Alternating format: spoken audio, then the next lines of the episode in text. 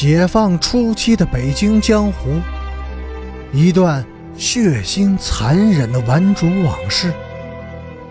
欢迎收听《北京教父》第二百五十一集。不过，袁一平也承认，这种审理是极其有效的。女孩子。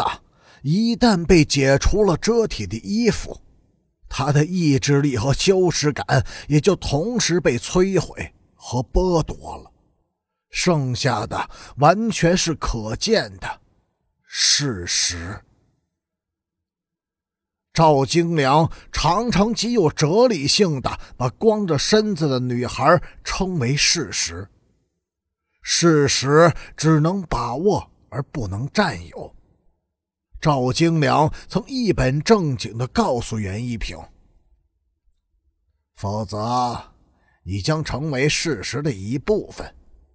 切记。”很难说这是赵京良的诚挚表示，还是虚伪的自我表白。根据袁一平的体验，绝少有男人能在事实的前面牢固的把握自己。这天夜里的审理，无论是过程还是结果，都令人毛骨悚然，不寒而栗。夜里三点时，赵京良把袁一平带进了监押室。那个女孩看上去只有十五六岁，身段已经长成了，但是还没有发育起来。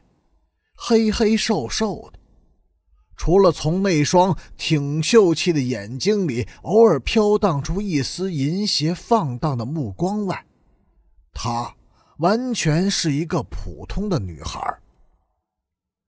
她承认曾与陈诚、周凤天以及其他男人上过床，并收取过他们赠予的钱和衣服。令人稍感惊讶的是。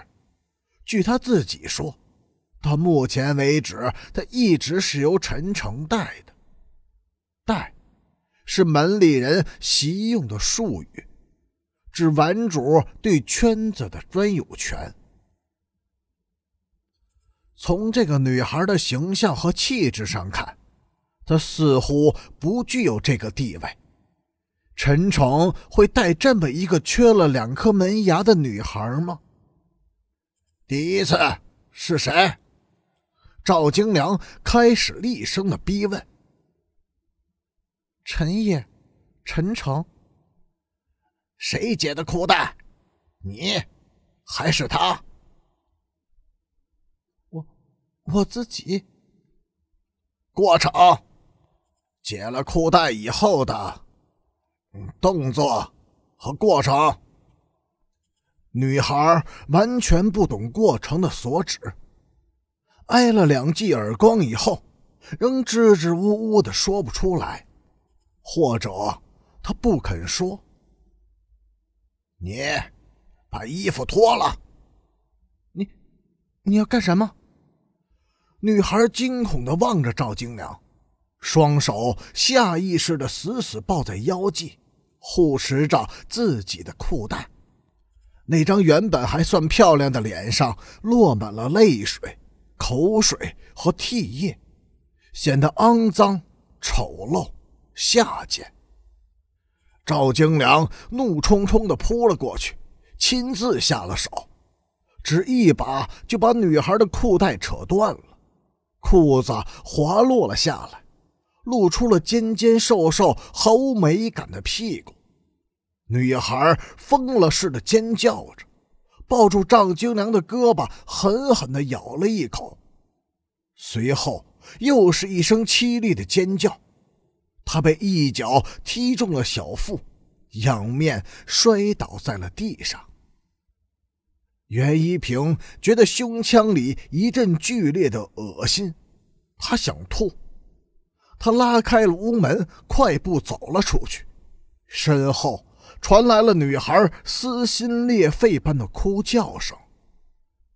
十几分钟以后，当他再回到监押室时，看到的情景令他震惊不已。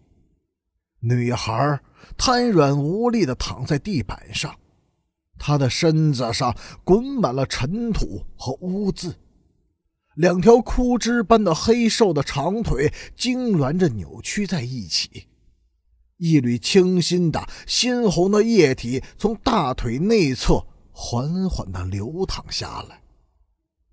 这个供认曾与十几个男人上过床的女孩，直到刚才为止。仍然还是个处女。